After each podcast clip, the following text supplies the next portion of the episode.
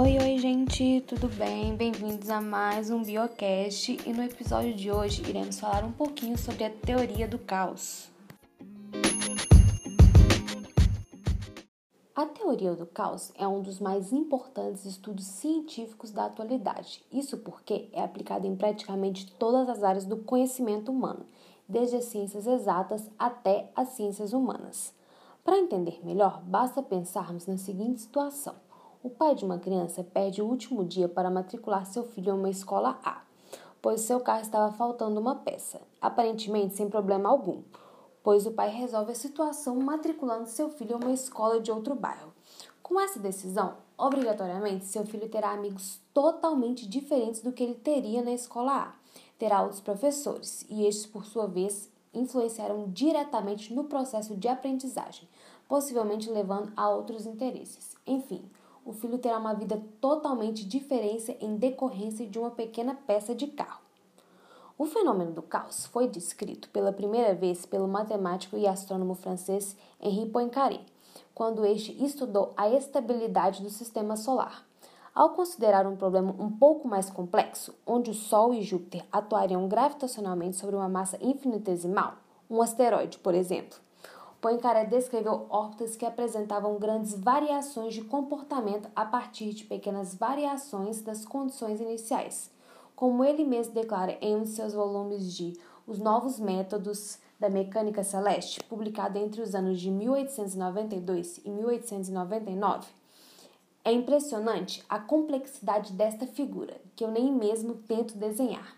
Nada é mais adequado para nos dar uma ideia da complicação do problema dos três corpos e, em geral, de todos os problemas da dinâmica.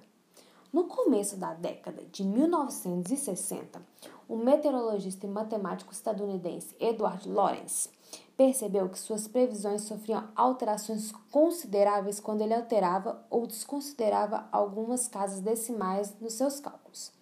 A frase bem famosa com que ele descreveu a situação foi a seguinte: é como se o bater das asas de uma borboleta no Brasil causasse, tempos depois, um tornado no Texas. Após esse comentário de Lawrence, o estudo sobre sistemas caóticos passou a despertar grande interesse em toda a comunidade científica. Agora que temos a informação de que bater asas de uma borboleta pode causar um tornado em um local distante, o que a gente faz com essa informação?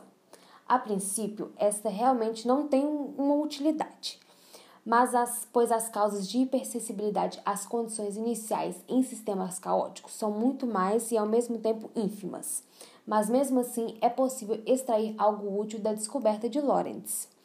O que a teoria do caos quer realmente dizer é que nós não podemos prever individualmente como um sistema caótico vai evoluir a partir de uma condição inicial, porque pequenas causas podem ter consequências enormes mas podemos dar uma informação estatística, algo do tipo: amanhã teremos uma chance de 20% de chover na cidade de São Paulo.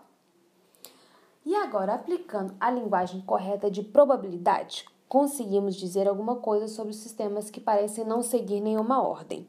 E, não por acaso que hoje colhemos frutos dessas descobertas, os meteorologistas conseguem fazer previsões cada vez mais precisas, melhorando a qualidade de vida da população. E, além disso, a teoria do caos é empregada na bolsa de valores, na física, com sistemas dinâmicos, na engenharia, com gerenciamento de riscos de um projeto, na biologia, que é as previsões genéticas do planeta Terra, e até mesmo na filosofia. Se a teoria afeta o mundo real nessa amplitude, é possível considerá-la aqui também.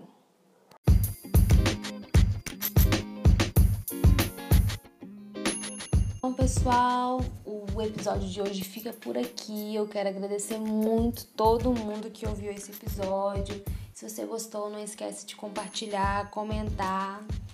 E é isso, pessoal. Muito obrigado e até a próxima.